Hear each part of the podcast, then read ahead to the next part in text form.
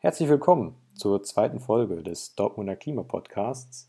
Mein Name ist Frederik Vonhoff. Ihr kennt mich wahrscheinlich schon aus der ersten Folge. Ich studiere Physik an der TU Dortmund.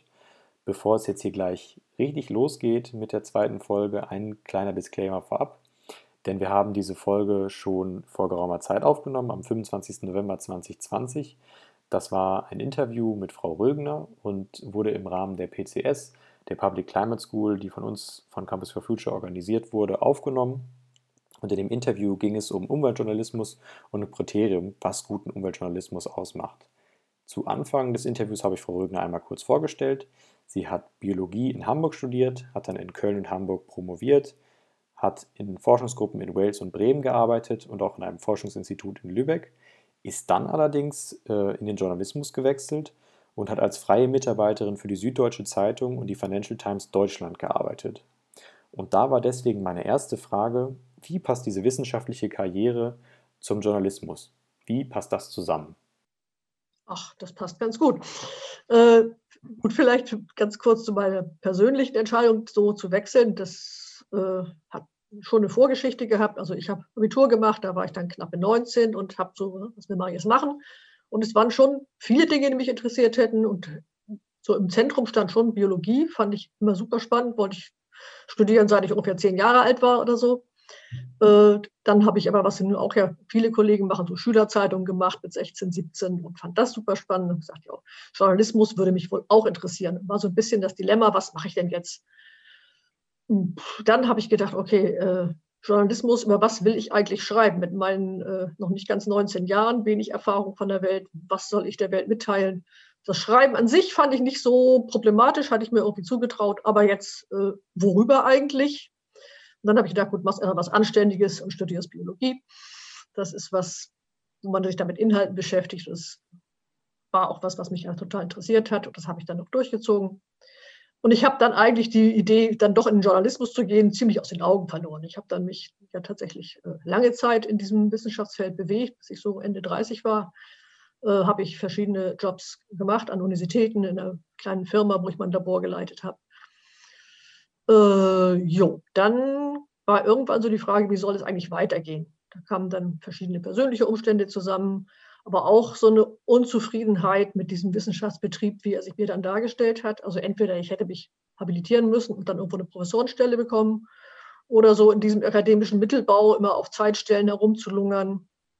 Ich habe dann, wie gesagt, auch einen Ausflug in so eine kleine äh, private Firma gemacht, hat mir aber auch nicht so richtig gefallen.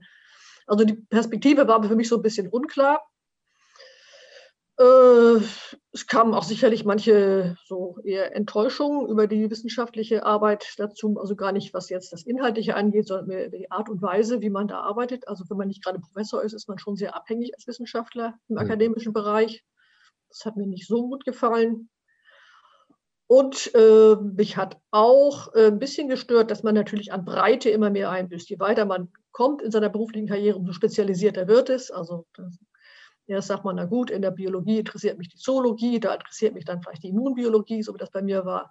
Und dann spezialisiert man sich auf irgendwelche Moleküle, von denen 95 Prozent der Wissenschaftscommunity noch niemals gehört haben, geschweige denn von der Menschheit im Allgemeinen. Äh, es wird immer spezieller, es wird auch eingeschränkter und ich habe dann irgendwann gefunden, ich sitze eigentlich lieber in der Bibliothek und lese mal Nature querbeet durch alle Wissenschaftsgebiete, als jetzt immer nur die Fachpublikationen zu meinem ganz speziellen Thema. So, und das ja, war so eine Gemengelage. Ich müsste mal irgendwas anderes ausprobieren. Gut, dann kam dazu, wir sind umgezogen, ich habe einen Job wechseln sollen, das mit dem neuen Job hat nicht geklappt. Und dann habe ich einfach gedacht, ich probiere es jetzt mal. Ich mache einfach mal einen Sprung ins kalte Wasser, schreibe mal ein paar Artikel, suche mir einfach wissenschaftliche Themen raus aus Fachzeitschriften, von denen ich denke, das könnte die Welt über die Fachcommunity hinaus interessieren. Habe die bei Zeitungen eingereicht und äh, niemandem würde ich das raten, das so anzufangen, aber es hat irgendwie geklappt. also es, ist, es, ist, alles Mögliche gedruckt worden, was ich geschrieben habe. Äh, keine Ahnung. Schwein gehabt. Ich habe natürlich dann auch so ein bisschen Fortbildung gemacht, Wochenendseminare, Praktika, was man so macht. Und bin da irgendwie so reingekommen. Ich glaube, wenn das nicht im ersten halben Jahr schon relativ lustig gelaufen wäre, hätte ich es wieder dran gegeben und gesagt, okay, ich mache weiter Wissenschaft, das kann ich. Äh, aber da das eigentlich wirklich ganz, ganz gut funktioniert hat, bin ich dabei geblieben und es ist dann immer so weitergelaufen. Hat es Ihnen dann auch geholfen, so den, den Blick sozusagen aus dem Maschinenraum schon zu haben, also schon in der Forschung auch aktiv zu sein, um dann auch darüber zu berichten? Ja, definitiv. Also zum einen ist es natürlich die Fachkenntnisse, die man hat. Das ist aber eigentlich das Geringste, weil natürlich sehr selten habe ich über Dinge geschrieben, die mit meinem eigentlichen fachlichen Hintergrund so eng zu tun hatten. Aber so den Einblick in den Wissenschaftsbetrieb als solchen, wie das eigentlich funktioniert, was dahinter steckt, wie man einen Fachartikel liest, woran man sieht, dass es ein ordentlicher Beitrag ist oder wo man sieht, dass es vielleicht auch ein bisschen dünnes Eis ist, auf dem sich die, jeweiligen Kollegen da bewegen. Das ist natürlich was, was man mit so einem Fachstudium im Hintergrund schon ganz gut kann. Ja. Hm. Und jetzt, also vor dem Hintergrund, dass Sie auch sagen, Sie waren irgendwie unzufrieden, dann sind Sie ja wieder zurückgegangen in die Forschung, sind jetzt auch an der TU und forschen jetzt im Bereich äh, Wissenschaftsjournalismus und äh, haben da den Weg dann irgendwie wieder zurückgefunden. Wie ist das, wie ist dazu gekommen? Ja, das hat sich halt zunächst aus unserem, unserem Mediendoktorprojekt ergeben. Das ist ja jetzt schon auch ein Forschungsprojekt, aber ein sehr praxisnahes, also über unsere Frage nach dem, was eigentlich gute Qualität im Wissenschaftsjournalismus ausmacht. Äh, dazu kann man ja vielleicht gleich noch ein bisschen mehr erzählen, was wir da so im Einzelnen genau. getan haben. Aber diese Frage der Qualität ist natürlich einmal eine praktische Frage für Journalisten. Was ist eigentlich gut? Was muss ich eigentlich tun und lassen, wenn ich einen vernünftigen Beitrag abliefern möchte? Aber es ist natürlich auch eine theoretische Frage, zu sagen, ja, was, welche Elemente hat denn Qualität eigentlich in der Journalistik? Und dazu haben wir dann in der Tat auch wissenschaftlich publiziert. Ein Artikel ist jetzt irgendwie im Druck. Einen weiteren habe ich heute gerade die Druckfahnen gekriegt, der kommt dann auch demnächst raus. Das war dann das, was sozusagen dann on top kam. Aber eigentlich hat mich zunächst mal mehr aus der Praxisperspektive heraus interessiert, was Journalismus gut macht und Wissenschaftsjournalismus gut macht. Ja, da steigen wir doch am besten. Oder wo eben die Macken liegen. da steigen wir doch direkt einfach mal ein. Sie haben gerade schon den Mediendoktor angesprochen und dass Sie die Frage spannend finden, welche Kriterien eigentlich wissenschaftliches oder umweltjournalistisches ähm, oder journalistisches Arbeiten gut macht. Und was ist dann da genau eben dieser Mediendoktor Umwelt?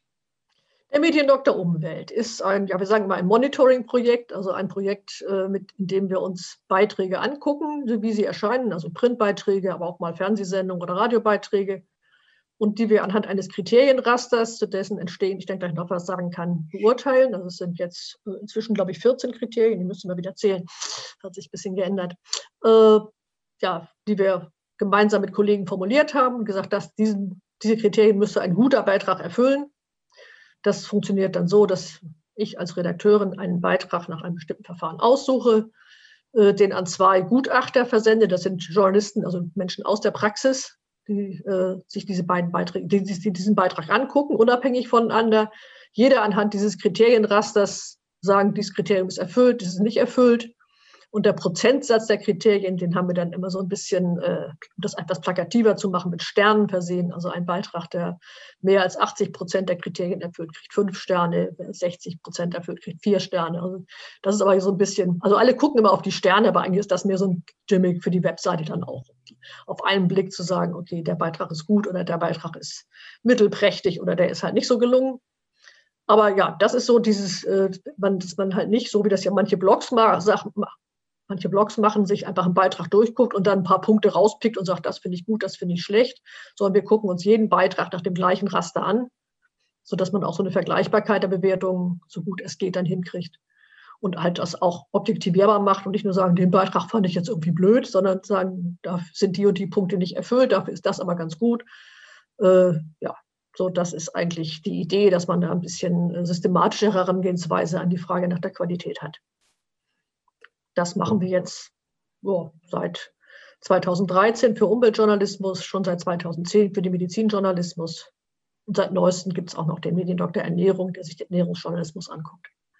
Aber alle haben das gleiche Verfahren, ein Kriterienraster, immer zwei Gutachter. Und dann kommen da zwei Gutachten zusammen. Die Gutachten sind natürlich nicht identisch, die werden dann von dem jeweiligen Redakteur zusammengefasst, mit den Gutachtern wieder abgestimmt und dann online veröffentlicht. Genau. Also es, Fragen Sie mir bitte was. Ich rede zu lang. also, ruhig. Gerne, gerne. Also dafür sind wir ja hier, dafür, dass Sie uns das genau erklären, wie das äh, vonstatten geht. Ähm, haben Sie gerade auch schon so ein bisschen angesprochen, dass Sie die Kriterien irgendwie ähm, bestimmt haben oder dass es da so ein bestimmtes Verfahren gibt, gab, um diese Kriterien zu suchen. Wie haben Sie das gemacht? Jetzt speziell für die Umwelt oder für den Mediendoktor im Allgemeinen? Das ist nicht ganz das Gleiche. Also sagen wir andersrum. Es gab zunächst schon den Mediendoktor Umwelt, das war ja das erste Baby, was wir da hatten. Äh, Quatsch, den Mediendoktor Medizin. So, jetzt nochmal neu. Also Mediendoktor Medizin war das erste Projekt, was wir hatten. Äh, das hat angeknüpft an international schon existierende Projekte. Also da gab es schon in den USA, in Australien, später auch noch in vielen anderen Ländern, Kanada, Singapur, glaube ich, so Projekte, wo sich äh, Kollegen den Medizinjournalismus angeguckt haben und anhand eines Kriterienrasters bestimmt, was da gut und was da nicht gut ist. Also zu so Fragen der Medizin, ist der Nutzen einer neuen, eines neuen Medikaments vernünftig beschrieben? Sind Risiken und Nebenwirkungen beschrieben? Ist einfach nur eine Pressemitteilung abgekupfert worden oder hat man sich das äh, nochmal neutral angeguckt? So, an dieses Projekt haben wir angeknüpft, damals mit der äh, Medizin und haben, was in, in, den internationalen Projekten so ein bisschen fehlte, doch journalistische Kriterien angefügt. So Sachen wie, ist das auch verständlich beschrieben und anschaulich? Oder ist das zwar vielleicht fachlich alles ganz toll, aber leider wird es gar keiner lesen, weil es so schlecht geschrieben ist? Äh, ist das Thema gut gewählt? Also solche Sachen äh, haben wir dazugefügt an Kriterien und haben diesen Mediendoktor Medizin aufgesetzt. Als wir gesagt haben, wir wollen das für weitere Felder weiterentwickeln, eben nicht nur für den Medizinjournalismus, sondern für andere wissenschaftsjournalistische Bereiche. Haben uns als nächstes halt die Umwelt ausgeguckt. Da bin ich dann die leitende Redakteurin von dem Ganzen geworden, habe das entwickelt. Da gab es solche internationalen Vorbilder tatsächlich nicht. Also wir haben natürlich eine große Literaturrecherche gemacht, geguckt, gibt es da irgendwo auf der Welt schon was, äh, wo jemand schon mal was Ähnliches versucht hat zumindest in dem mir zugänglichen Teil der Literatur, sprich alles, was auf Englisch oder Deutsch veröffentlicht ist, haben wir sowas nicht gefunden. Und wir haben auch sonst auf internationalen Tagungen schon rumgefragt. Das gab es einfach nicht. Mhm. Gut, da konnten wir also nicht einfach so anknüpfen. Das heißt, wir haben uns dann ein anderes Verfahren überlegt, haben gesagt, wir machen erstmal einfach eine Umfrage bei Kollegen, was die, also in dem Bereich tätig sind, was die eigentlich für guten Umweltjournalismus halten. Das fing an mit so einem so einer kleinen Befragung auf einer Tagung, wo halt äh, viele Umweltjournalisten anwesend waren, habe ich einfach mal so gesagt, schreibt doch jeder mal drei Punkte auf, ganz spontan und schnell. Was ist für euch guter Umweltjournalismus? Da kamen natürlich dann eine Menge bunte Sachen zusammen.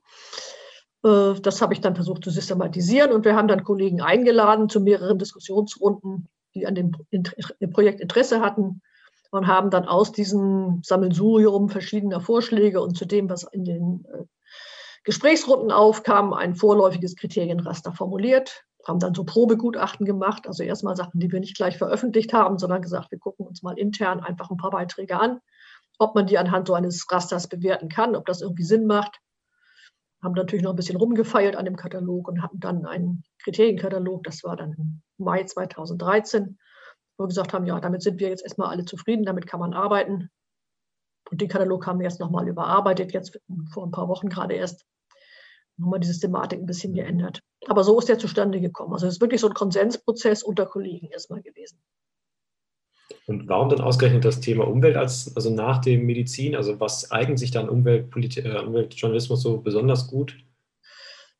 Das ist einmal die Frage nach der Relevanz, also oder auch nach der, nach der äh, Menge an Publikationen. Also wenn man sich den Output im wissenschaftsjournalistischen Bereich anguckt, ist Medizin das dominierende Thema. Ich meine, in diesen Zeiten Corona natürlich sowieso, aber auch sonst äh, zu normaleren Zeiten ist Medizin das häufigste Thema.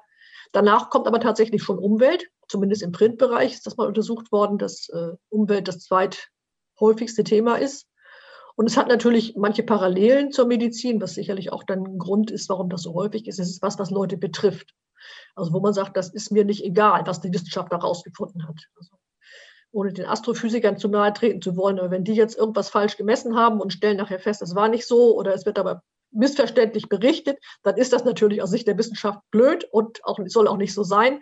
Aber es gibt jetzt wenig Menschen, die sich davon persönlich angegriffen fühlen oder jetzt in ihrem Leben Entscheidungen treffen, die sie so nicht getroffen hätten, wenn sie es besser gewusst hätten. Das ist natürlich in so Bereichen wie Medizin, Umwelt oder jetzt eben auch Ernährung schon anders. Da ist es ja auch durchaus für das, was Menschen tun oder lassen, relevant, was sie zu einem Thema wissen. Also jetzt ganz aktuell bei Corona ist es klar, in der Medizin, wenn ich da nicht weiß, warum man eine Maske tragen sollte, finde ich das Ding lästig und trage es nicht. Wenn ich dazu dummes Zeug lese, dann trage ich es ja auch nicht. Also da ist es schon wichtig, den Stand der Wissenschaft darzustellen. Und im Umweltbereich natürlich auch. Also es sind ja tausend Entscheidungen, wie, wie führe ich mein Leben, was äh, esse ich Bio, esse ich nicht Bio, äh, was mache ich mit meiner Mobilität, versuche ich äh, da einigermaßen Energie äh, sensibel zu sein oder sage ich, ist mir doch egal, ich fahre ein SUV und fliege jedes Jahr dreimal in Urlaub. Also solche Entscheidungen sind ja alle mitgeprägt von, von Wissenschaft und von äh, dem, was ich über Wissenschaft weiß. Und was Menschen über Wissenschaft wissen, kommt eben doch zu einem erheblichen Teil über die Medien. Das schmerzt mich natürlich ein bisschen als Masterand der Physik. War gemein, ne? Aber ähm, da muss ich Ihnen dann doch leider, leider zustimmen, dass, äh, dass die, die äh, Umweltpolitik dann noch eine andere Relevanz hat als jetzt die Physik. Ähm, aber was mich noch interessieren würde, äh, Sie haben ja das sehr eng mit den Journalisten auch ange, abgesprochen. Ähm, wie reagieren denn dann die Journalisten, Journalistinnen im Nachhinein auf die Bewertung? Also wenn dann wirklich ein Artikel von Ihnen da auf Ihrer Plattform vielleicht auch manchmal mit nur einem Stern versehen ist oder gar gar keinem, ähm, gibt es da dann Beschwerden oder wie wird da reagiert? Also es ist erstmal so, dass fand ich, ich habe schon gedacht, ich handle mir jetzt eine Menge Ärger ein. Weil klar, ich meine, ich kenne natürlich auch viele der Kollegen in der Szene. Ich habe ja selber lange als Journalistin auch gearbeitet und dann ist man natürlich nicht völlig irgendwie äh, im luftleeren Raum, sondern hat da auch persönliche Beziehungen, kennt Leute. Äh, das wird jetzt sicherlich ärgerlich, wenn ich dann hingehe und sage, das ist aber ein Artikel, der kriegt bloß zwei Sterne. Kann ich immer sagen, habe ich nicht entschieden, haben die Gutachter so gesagt. Aber klar, es ist natürlich für den, den es trifft, erstmal unangenehm. Tatsächlich ist das allerhäufigste Feedback, vor allen Dingen in den ersten Jahren, als das noch alles neu war gewesen, war, wie toll, dass sich jemand mit meinem Beitrag so intensiv befasst hat. Weil offenbar haben ganz viele Kollegen einen Mangel an Feedback. Hm. Also das ist, gilt schon in der Redaktion, wo natürlich zwar vor Abdruck eines Beitrags oder vor der Sendung schon viel diskutiert wird. Wenn das Ding mal raus ist, ja, dann gibt es auch noch mal so, war gut, war nicht so ganz toll, aber so eine intensive, wie soll ich das sagen, äh, Kritik, kritische Würdigung eines Beitrags im Nachhinein gibt es in aller Regel eigentlich nicht. Und für die Freien natürlich noch viel mehr, die geben ihren Beitrag ab und dann hören und sehen sie nie wieder was. Äh, die waren schon sehr, sehr erfreut, dass mal jemand hingeht und sich dann auch stundenlang damit befasst, was sie da gemacht haben. Äh, Hinweise, es ist ja auch nicht nur eine Kritik, sagen, das hast du nicht gemacht, sondern es ist ja auch ein Hinweis, da könntest du noch mal gucken, da kannst du was machen. Diesen Aspekt könntest du selber noch mal irgendwie vertiefen. Es ist durchaus als Hilfestellung auch gedacht und so ist es auch von vielen begriffen worden. Natürlich freuen sich dann die, die fünf Sterne gekriegt haben, das ist gar keine Frage.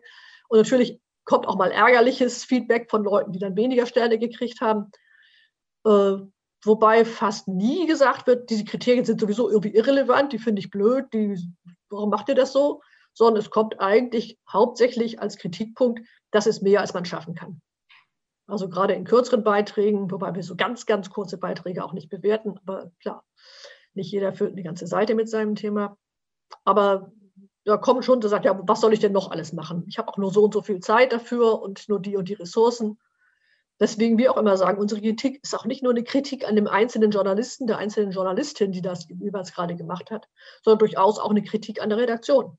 Das ist ja nicht, äh, so ein Beitrag entsteht ja nicht einfach nur, weil einer fünf Tage Zeit hat, irgendwas zu recherchieren, sondern die Redaktion sagt, das müssen wir noch machen, du hast jetzt noch drei Stunden, sieh mal zu. Äh, das ist, das sind auch Randbedingungen, die natürlich oft kritikwürdig sind. Äh, ja, also insofern schreiben wir auch, wir schreiben die Autoren immer an, wenn wir gesagt haben, so, dass wir haben den, äh, das Gutachten auf die Seite geschrieben, dann kriegt der Autor eine Mitteilung von mir per E-Mail, nicht, dass er am nächsten Tag in die Redaktion kommt und sagt, hast du schon gesehen, du bist beim Mediendoktor, äh, sondern dass er das schon auch das selber dann von Anfang an weiß. Äh, ja, und da schreiben wir auch jeweils rein. Das ist eine Kritik an dem Beitrag und nicht etwa an der Person dessen, der es gemacht hat. Das finde ich einen ganz wichtigen Unterschied. Ja, definitiv. Und äh, welches Kriterium ist da immer so ein Problemkind? Also welches äh, bereitet den Journalistinnen am meisten Probleme zu erfüllen? Das ist eigentlich ganz, ja, was heißt lustig, aber schon bemerkenswert. Wir haben ein Kriterium, das nennt sich Kontext. Das geht, da geht es darum, ob die umweltwissenschaftliche Fragestellung eingeordnet wird in den politischen, wirtschaftlichen, sozialen Kontext, je nachdem, was es für ein Thema ist. Weil wir gesagt haben, es ist ja eben kein Fachbeitrag, sondern es ist ein Beitrag für Rezipienten, die mit ihrem Alltag das ja irgendwie verbinden sollen und müssen. Das heißt, es ist schon wichtig, dann auch nicht nur zu sagen, dies ist ein ganz gefährlicher Stoff und der muss sofort verschwinden, sondern man muss dann auch sagen, ja, äh, ist das überhaupt möglich? Gibt es Ersatzstoffe? Was würde das für Auswirkungen haben, wenn wir dies oder jenes verbieten würden? Oder wenn rechtliche Verfahren geändert würden, hat das wirtschaftliche Folgen zum Beispiel. Äh, so, das ist das Kriterium Kontext, wo es auch um soziale Folgen geht, all sowas. Und als wir diese Anfangsbefragung gemacht haben und gesagt haben, was könnte denn nach eurer Meinung ein Kriterium sein unter den Journalistinnen und Journalisten, ist, das, ist dieses Kriterium Kontext am allerhäufigsten genannt worden. Es ist aber trotzdem das am schlechtesten erfüllte Kriterium. Äh, wie das jetzt zusammenhängt, kann ich jetzt nur drüber spekulieren. Aber ja, vielleicht ist es auch ein Manko, was vielleicht vielen bewusst war. So mehr oder weniger äh, im Hinterkopf, dass man da eigentlich mehr tun müsste. Aber es ist natürlich auch so, man kriegt ein Paper, man guckt sich das an, sagt, wie kann ich das verständlich wiedergeben, fragt vielleicht noch einen zweiten Wissenschaftler nach seiner Meinung dazu und fertig ist es. Und die Einordnung in das nicht so fachwissenschaftliche fällt offenbar vielen schwer. Hm. Also das, das ist ja wirklich, wirklich spannend. Also die, die ähm, häufige Kritik, die ja vielleicht auch manchmal aus äh, einem sehr äh, umweltpolitisch bewussten äh, Bereich kommt, ist ja, dass vielleicht dann irgendwie auch zu wenig berichtet wird über umweltpolitische Themen. Ähm, ist das auch irgendwie in den Kriterien, spiegelt sich das irgendwie wieder? Und was ist da eben Ihre Erkenntnis? Ist das eine berechtigte Kritik? Also die Menge der Berichterstattung bewerten wir nicht. Das ist, äh, wir gucken uns ja immer die einzelnen Beiträge tatsächlich nur an. Äh, ja, ob es da einen zu wenig gibt, klar. Wer sich für ein Thema interessiert, würde immer sagen, es gibt zu wenig darüber. Äh, da müsste man da wieder Kriterien haben, was eigentlich eine angemessene Menge wäre. Ich würde denken, dass es eigentlich nicht so wenig Berichterstattung, gerade zum Klimathema, was ja nun einen erheblichen Teil der Umweltberichterstattung ausmacht, ist schon sehr, sehr viel berichtet worden. Äh, ich würde jetzt eigentlich nicht die Kritik teilen, dass es da zu wenig gibt. Also müsste man sich dann natürlich im Einzelnen nochmal angucken. Aber auch was so internationale Untersuchungen angeht, kann man eigentlich sagen, die Klimaberichterstattung hat schon sehr stark zugenommen im Laufe der letzten zehn Jahre oder so. Und ja, ich weiß auch nicht, ob es wirklich was bringt, immer nur einfach immer mehr zu berichten, sondern man muss die Sachen auf den Punkt bringen und ja an die Leute heranbringen. Äh, ich denke, die schiere Masse erschlägt vielleicht auch manchmal. Also ich weiß gar nicht, ob es immer nur gut ist, auf einem Punkt immer nochmal herumzureiten. Natürlich muss man ausreichend berichten, sodass alle Fakten auf den Tisch kommen. Das ist klar. Man muss Dinge sicherlich auch wiederholen, weil nicht alles bleibt einfach so hängen. Aber jetzt einfach zu sagen, das Thema ist so wichtig, deswegen machen wir jetzt doppelt so viele Artikel, äh, weiß ich nicht, ob das wirklich zielführend wäre. Hm. Und ähm, jetzt haben wir auch viel über die, die Wirkung auf die JournalistInnen gesprochen, aber wenn man jetzt als, als Laie sich dann den Mediendoktor anschaut und dann ihre Bewertungen liest oder die Bewertung des Mediendoktors, ähm, was erhoffen Sie sich, was dann bei den LeserInnen hängen bleibt oder was, wie sollte eben ein, ein Laie damit umgehen mit diesen Bewertungen? Gut, diese Bewertungen richten sich schon zunächst mal an die Journalistinnen und Journalisten, aber natürlich sind sie frei zugänglich und jeder kann es lesen und das tun sicherlich auch viele Leute, die jetzt nicht selbst im Journalismus tätig sind. Ich denke, es soll zunächst mal ein Bewusstsein dafür schaffen, was eigentlich alles wichtig wäre. Also mir ist es selbst ein bisschen so gegangen, bevor der äh, Umweltjournalismus da zum Thema wurde, habe ich ja im Mediendoktor Medizin als Gutachterin mitgearbeitet und ich habe auch selber zu medizinischen Themen geschrieben. Und da sind schon Sachen, obwohl ich dann schon lange dabei war und meine Artikel vielleicht nicht so schrecklich waren, wo ich dann gedacht habe, naja, darüber hast du noch nie so richtig nachgedacht. Den Punkt hast du eigentlich nie so richtig auf dem Zettel gehabt. Also für mich persönlich war das der Punkt Kosten. Also ein Kriterium beim Mediendoktor Medizin ist, ja, es geht auch um Kosten. Es muss auch erwähnt werden, wie teuer irgendwas ist, wenn es denn, oder ob das überhaupt realistisch ist, irgendein neues Verfahren zu etablieren das war mir nie so ein Punkt gewesen. Und seit wir diesen Kriterienkatalog hatten, habe ich gesagt, ja, darauf muss ich dann vielleicht selber auch mal eingehen. Und ich denke, das ist bei Laien auch so eine Sache. Ich lese jetzt einen Artikel, auf manche Punkte habe ich noch nie geachtet vielleicht. Und so einfach mal einen Überblick zu haben, was eigentlich alles berücksichtigt werden muss, wenn man über ein Thema berichtet aus dem Umweltbereich, äh, das ist vielleicht was, was man da rausziehen kann.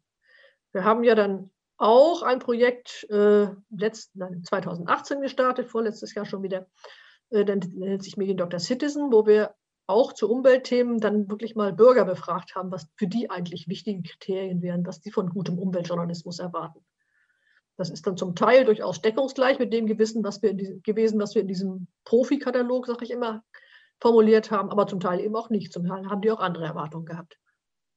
Mhm. Ja, vielleicht steigen wir da nochmal dann genauer ins Detail ein. Was waren denn da die, die Unterschiede? Also was waren da zum einen vielleicht so die Überbegriffe für die Kriterien, einmal Mediendoktor generell und dann im Unterschied dazu, was die Citizen gesagt haben? Ja, also wir haben das vom Verfahren her erstmal so ähnlich gemacht wie bei Mediendoktor äh, Umwelt allgemein auch. Da haben wir also, wir haben also auch Leute befragt, diesem Fall waren das dann umweltengagierte Menschen. Haben, ich habe das in Münster gemacht, wo ich wohne und äh, wo ich einfach auch Zugang zu so einer Community hatte. Und wir hatten eh nicht die Mittel, jetzt ein bundesweites Projekt zu starten. Also wir machen ein Pilotprojekt in Münster, haben wir gesagt, und haben dann hier, gibt es so einen Zusammenschluss, nennt sich Münster Nachhaltig, wo halt eine Menge Einzelpersonen, Firmen, Gruppen, die im Umweltbereich aktiv sind, zusammenarbeiten. So aus dem Kreis heraus habe ich Leute befragt und gesagt, was wäre für euch guter Umweltjournalismus? Dann haben wir auch wieder diese Sammelsurium von Kriterien gehabt, das systematisiert und nachher mit einem kleineren Kreis von Mitwirkenden zu einem Katalog gearbeitet. Äh, es sind viele Punkte ganz ähnlich gewesen. Also so Fragen wie, man muss mehr als eine Quelle heranziehen oder man muss verständlich schreiben oder so. Also das sind ganz viele Dinge, die äh, in beiden Katalogen vorkommen. Besonderheiten gab es schon einmal in diesem Bereich Lösungsorientierung, also der Punkt Lösungsorientierung. Man soll nicht nur über Probleme berichten, sondern auch über Wege, da irgendwie rauszukommen. Der ist in, kommt in beiden Katalogen vor, hat aber für die Laien nochmal eine ganz, besonderen, ganz besondere Bedeutung gehabt. Das war da einer der am häufigsten genannten Punkte, der auch bei den Bewertungen dann häufig irgendwie ja, durchgefallen ist. Äh, also die, das ist ein Punkt, der den, den Bürgern sehr, sehr wichtig war. Es gibt dann natürlich so Punkte wie, was hat das Ganze eigentlich mit mir zu tun? So, das ist was, was die Journalisten so nicht auf dem Zettel hatten, dass so dieser Bezug zum Rezipienten tatsächlich so, was soll mir das jetzt? Kann ich daran was tun? Äh, betrifft mich das irgendwie? Bin ich gefährdet? Bin ich vielleicht Verursacher eines Umweltproblems? So, dieser Aspekt ist auch einer, der unter den Laien sehr wichtig war. Dann ist vielleicht noch ein Punkt, wir hatten immer drin im Kriterienkatalog, auch bei den Profis, den Punkt der Verständlichkeit, weil klar, was nützt es alles, wenn es keiner versteht?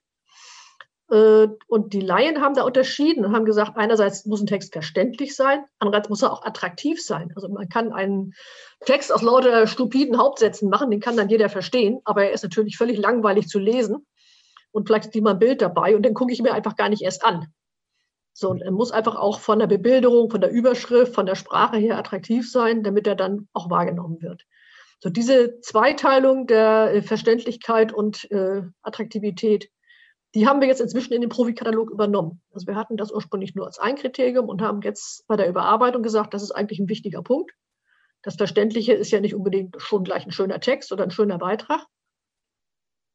Und insofern haben wir das jetzt auch in dem Katalog, den wir jetzt äh, von journalistischer Seite überarbeitet haben, aufgenommen und gesagt, wir haben jetzt Attraktivität einerseits und Verständlichkeit andererseits. Das ist ja eine, eine, spannende Geschichte. Also, dass dann auch sich so gegenseitig äh, die Ideen sich befruchten, das ist ja klasse. Ja, das hatten wir erhofft, dass das dabei rauskommt. ähm, was ich mich nur noch gefragt habe, ähm, es kann ja auch manchmal vielleicht sein, dass nicht äh, ganz so dem Umweltthema positiv eingestellte Menschen auch dann irgendwie auf den Mediendoktor Umwelt stoßen ähm, und dann das lesen oder auch dann Menschen, die irgendwie generell gegenüber ich sage jetzt mal polemisch, stehen da oben kritisch eingestellt sind und dann irgendwie ähm, diese Seite instrumentalisieren und sagen, ja, die Medien, die schreiben ja sowieso, was sie wollen und hier sogar äh, von der TU Dortmund zertifiziert, in Anführungszeichen, ähm, gibt es da ähm, ja Leute, die sich mit dem Journalismus kritisch auseinandersetzen und man kann ihr eh nicht trauen. Was würden Sie da entgegenhalten? Ja, aber das ist ja, also erstens hatten wir das tatsächlich bislang nicht. Also wir hatten schon so äh, E-Mails kriege ich dann gelegentlich, da habe ich gelegentlich bekommen von so sogenannten Klimaskeptikern, die dann der mhm. Meinung waren, äh, wir hätten irgendwie einen Klimabeitrag positiv bewertet, den sie aber ganz schrecklich fanden, weil das gibt es ja alles gar nicht. So diese Art von, diese Art von äh, Kritik ist natürlich gekommen. Aber dass jetzt jemand unsere Bewertungen dazu nutzt, zu sagen, der Journalismus taucht nichts, das ist eigentlich bisher nicht gekommen. Und ich denke, das kann man auch aus unseren Gutachten schwer rauslesen. Also selbst wenn man einen richtigen Verriss hat, das kommt ja auch mal vor, mhm. ähm, haben wir immer, bemühen wir uns eigentlich immer, das ja auch zu belegen anhand von, von Sachen im Text und zu sagen, was man besser machen kann und das Ganze einzuordnen und nicht zu sagen, dieser Text an sich ist irgendwie blöd, sondern sagen, hier wurde was versäumt, da ist äh, was, äh, ja, äh, Raum für Verbesserung. Aber das ist ja nicht der Journalismus an sich, der dann hier versagt hat, sondern es sind dann einfach einzelne Beiträge, die nicht dem entsprechen, was unter Journalisten selbst ja als Standard gilt. Es ist ja nicht ein externer äh, Klüngel von Wissenschaftlern, die sich mal Kriterien ausgedacht haben, sondern es ist ja aus dem Journalismus heraus entstanden. Also wir sagen auch immer von Journalisten für Journalisten. So ist es wirklich gemeint und so wird es in aller Regel von den Kollegen auch verstanden. Und dass das jetzt von so einer, äh, ich kritisiere mal alles Fraktion, äh, genutzt würde, nö. Also habe ich bisher nicht wahrgenommen, ist bei mir auch nirgendwo mal irgendwie als Reaktion eingetroffen. Ja, das, ja, das spricht ja dann auch für die, für die Kriterien auf jeden Fall. Ähm, ist es ähm, denn so, dass manche Kriterien irgendwie wichtiger sind als äh, einzelne Kriterien? Oder würde man das, muss man das eher im Gesamtkontext da sehen? Äh, eigentlich letzteres. Also wir haben eine, eine ewige Debatte, seit der, das ganze Projekt angefangen hat, äh, also jetzt seit zehn Jahren, gibt es immer wieder die Frage, müssen einzelne Kriterien besonders stark gewichtet werden. Das fing bei der Medizin schon an, ja, aber wenn der Nutzen nicht vernünftig beschrieben ist, ist doch der ganze Rest eigentlich blöd, das müsste man viel schwerer gewichten. Oder äh, wir haben jetzt im Umweltjournalismus ja so ein Kriterium, das heißt Übertreibung oder Untertreibung. Also wenn ein Umweltproblem nicht angemessen dargestellt ist, ist das nicht das Wichtigste von allem. Aber tatsächlich ist es immer wieder anders. Also ich habe immer zu der Fraktion gehört, die letzten Endes ja auch überwogen hat, die gesagt haben, nein, wir machen keine Gewichtung von Kriterien, weil es gibt immer Kriterien, die für einzelne Beiträge besonders wichtig sind und für andere dann eben nicht so. Und insofern jetzt zu sagen, es gibt ein Kriterium, das für alles wichtig ist, deswegen viel schwerer gewichtet werden müsste als die anderen und vielleicht dreimal so viele Punkte bringen oder so, das haben wir nicht gemacht, nein. Was wir schon tun, wir haben ja, wie gesagt, diese lustige Sternebewertung mhm. und wir machen dann so ein Verfahren der Auf- und Abwertung gelegentlich. Also wir sagen, der Beitrag hat relativ viele Kriterien so gerade eben erfüllt, dann nennen wir das auch schon mal knapp erfüllt, aber insgesamt kriegt er dann plötzlich vier Sterne und das ist er eigentlich dann doch nicht wert.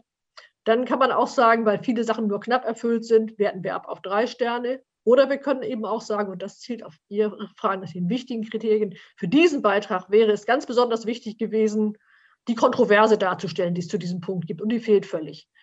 So, und dann wird das, das Kriterium Pro und Contra eben als nicht nur nicht erfüllt gewertet, sondern wir werten auch wegen der besonderen Bedeutung dieses Kriteriums das ganze Gutachten nochmal um einen Stern ab. Das sowas ist möglich. Aber wir machen das dann wirklich immer bezogen auf den einzelnen Beitrag und sagen nicht, bestimmte Kriterien sind immer die wichtigsten. Weil es gibt andere, wenn ich jetzt das Pro- und Kontra-Beispiel wähle, es gibt natürlich im Umweltjournalismus Texte, wo es ganz wichtig ist, die Kontroverse darzustellen. Und es gibt aber andere Texte, da gibt es gar keine Kontroverse. Da werden irgendwelche Messungen beschrieben, die jetzt neuerdings aufgetaucht sind und wie man die vielleicht einordnen könnte. Darum gibt es keine Kontroverse. Da ist das Kriterium gar nicht anwendbar. Also insofern kann man das dann auch nicht als besonders wichtig für alle Beiträge erachten. Mhm. Ja, und so haben wir uns also ein bisschen beholfen, zu sagen, wir können schon eine Gewichtung vornehmen, wenn es dann so ist, dass ein entscheidender Punkt fehlt und viele andere Punkte vielleicht gerade so erfüllt sind. Und damit kommt der Beitrag dann insgesamt auf eine Wertung, die wir nicht angemessen finden. Aber das ist dann jeweils fallbezogen. Also so eine Art Mittelweg dann in der Sternevergabe sozusagen. So ein bisschen, ja, um dann auch dieses, äh, ja, das ist halt auch von, von, den Gutachtern dann zum Teil gekommen, so eine Unzufriedenheit, sagen, ja, man kann nicht sagen, das nicht erfüllt, aber es sind ganz viele Sachen ebenso gerade ebenso erfüllt aber irgendwie recht lieblos und nicht wirklich überzeugend. Mhm. Und dann sind die nicht damit zufrieden, dass sie so einen mittelprächtigen Beitrag plötzlich vier Sterne geben müssen. Und das ist ja auch berechtigt. Ne? Ja, von daher haben wir diese Möglichkeit, das dann nochmal zu variieren, mit eingebaut. Das haben wir auch nicht von Anfang an gehabt. Das hat sich im Laufe der Diskussion dann so ergeben über die Jahre. Das ist ja auch, glaube ich, eine dieser Stärken dieses eher Peer-Review angelegten Verfahrens in der Bewertung, dass man da dann konkret ähm, nachsteuern kann und äh, eben unabhängige, möglichst objektive Kriterien und Bewertungen zustande kriegt. Ähm, jetzt haben wir auch viel über die Kritik dahinter gesprochen, aber vielleicht nochmal ein Punkt, was läuft denn besonders gut im Thema Umweltberichterstattung? Also was sind positive Beispiele? Ach, also was man auf jeden Fall sagen kann, ist, ein erheblicher Teil der Berichterstattung ist ja zu Themen wie Energie und Klima, logischerweise.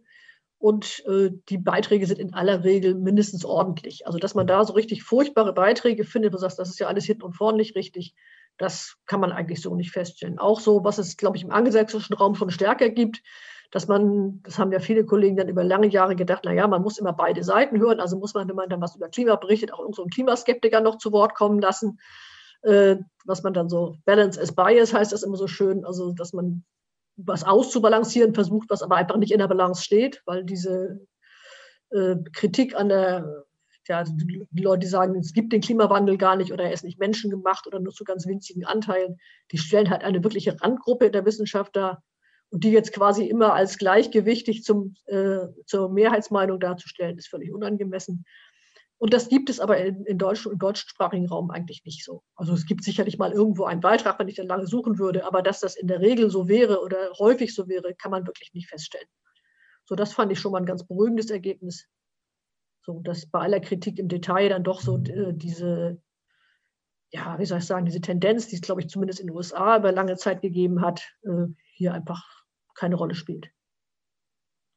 Also würden Sie sagen, der deutsche Journalismus ist im, im Großen und Ganzen seiner Verantwortung im Bereich Umweltpolitik gerecht geworden? Das ist jetzt wieder eine große Feststellung. Ich kann ja auch immer nur für das sprechen. dass wir haben natürlich nur einen winzigen Ausschnitt letzten Endes aus der Gesamtberichterstattung uns rausgegriffen. So viel Gutachten machen wir jetzt ja auch wieder nicht. Äh, zumindest würde ich da jetzt nicht sehen. Also klar, es gibt immer Raum für Verbesserung, ist da immer. Und äh, gerade was so die äh, Darstellung des Kontextes, auch die Frage von äh, mehrere Quellen einbeziehen und so, da gibt es immer noch Sachen, wo ich sagen würde, ja, da gibt es Macken, da sollte man besser sein. Äh, also ich würde jetzt nicht so einen Freibrief ausstellen und sagen, im Großen und Ganzen ist alles gut. Aber ich würde sagen, wir haben ja so mal ausgewertet, wie viele Beiträge kriegen wie viele Sterne. Und wir haben da so wie ich im Vorgespräch schon sagte, so eine Art gaußsche Normalverteilung. Also die meisten Beiträge liegen so bei drei Sternen, also sind so okay, aber nicht perfekt. Und es gibt halt an den Rändern welche, also es gibt Beiträge mit null Sternen, es gibt Beiträge mit fünf Sternen, beides ist selten. Gut, aber das ist halt so. Das ganz Schlechte und das ganz Gute, das ist nicht, das macht nicht die Masse der Beiträge aus. Aber im Mittelfeld bewegt sich das meiste und Mittelfeld ist jetzt nicht so schlecht. Sehen die Citizen das ähnlich oder ist da noch eine Diskrepanz? Das kann ich so eigentlich nicht sagen. Wir haben dieses mhm. Projekt Citizen, das war, ist ja äh, nicht nur so lange Zeit gelaufen. Das war halt so ein äh, Projekt, was wir über ein paar Monate gemacht haben. Da haben wir insgesamt dann 15 Beiträge bewertet. Daraus würde ich jetzt keine Statistik ableiten wollen. Also es ist auch da so, dass Beiträge sind tendenziell eher ein bisschen besser weggekommen, als sie bei uns im Profikatalog weggekommen sind. Aber das ist nicht wirklich belastbar als, als mhm. quantitative Aussage. Was mich dann noch interessieren würde, äh, es gibt ja auch ähm, gerade so in der äh, Journalismus-Bubble dann Diskussionen über äh, jetzt letztens Projekte, die gestartet wurden von einzelnen Zeitungen, zum Beispiel die Taz oder auch ähm, der Stern, stand da massiv in der Kritik, weil sie eben ähm, mit Fridays for Future zum Beispiel kooperiert haben. Ähm, ja, beim Stern äh, hat da die Redaktion dann äh, sehr eng auch dann zusammengearbeitet mit Fridays for Future. Wie passt das eben zu den Kriterien, äh, die Sie erarbeitet haben? Wäre das mit den, unter diesen Kriterien überhaupt möglich oder würden Sie sagen, das äh, ist ein absolutes No-Go? Also das sind zwei verschiedene Sachen, denke ich. Das eine ist auch die, die mhm. Beiträge, die so entstanden sind. Ich habe das jetzt nicht mal präsent, muss ich sagen. Äh, könnte man natürlich genauso bewerten, wie wir alle anderen Beiträge. Ich meine, ich kann auch jeden Schülerzeitungsbeitrag bewerten nach diesen Kriterien, denke ich mal, wenn er sich denn mit einem Umweltthema befasst. Also dass die Kriterien würden darauf schon anwendbar sein. Ob das insgesamt eine glückliche Tendenz ist, solche Art von sehr, sehr enger Zusammenarbeit äh, zu pflegen, da bin ich sehr skeptisch. Also es hat ja auch in der Redaktion beim Stern dazu wohl sehr heftige Diskussionen gegeben. Ähm, und ich kann es gut verstehen, dass sich da viele Kollegen nicht mit wohlgefühlt haben. Also bei aller Sympathie für solche Bewegungen wie Fridays for Future, die ich durchaus hege, äh, würde ich das trennen wollen. Also das eine ist, ich kann privat auf so eine Demo gehen und ich kann da äh, den Leuten Unterstützung leisten, wenn sie ein Flugblatt machen wollen oder sonst irgendwas tun. Das kann ich alles machen. Aber jetzt in, in, meinem Job direkt zusammenarbeiten mit einer Umweltbewegung, sei es jetzt Fridays for Future, sei es in anderen Zusammenhängen Greenpeace oder sonst was, das würde ich persönlich, glaube ich, so, also klar, man kann einen Gastbeitrag machen oder so, das gibt es natürlich immer und sagen, wir öffnen euch uns eure wir öffnen, öffnen uns eure die Kommentarspalte, da könnt ihr einen Beitrag schreiben, weil jetzt ein bestimmter anders ist. Sowas finde ich kann man machen. Aber ein ganzes äh, Stern, eine ganze Sternausgabe so zu machen, gut. Also als einmaliges Projekt kann man sagen, es ist ein Experiment. Wir haben das mal gemacht. Ich würde mich auch nicht hinstellen und das jetzt verdammen und sagen, wie furchtbar ist das denn? Aber glücklich finde ich es nicht, nein. Das war das Interview mit Frau Rögener. Ich hoffe, es hat euch gefallen und wenn ihr Interesse an weiteren Folgen habt, folgt uns einfach auf Spotify, Apple Podcast oder der Podcast-App eurer Wahl. Da findet ihr uns dann unter dem Dortmunder Klimapodcast oder wenn ihr irgendwelche anderen Fragen, Anmerkungen oder auch bei Campus for Future aktiv werden wollt, erreicht ihr uns auf Social Media unter sämtlichen Plattformen, die man da so finden kann. Einfach Campus for Future Dortmund, dann seid ihr da an der richtigen Adresse. Bleibt gesund, passt auf euch auf. Bis zum nächsten Mal. Macht's gut.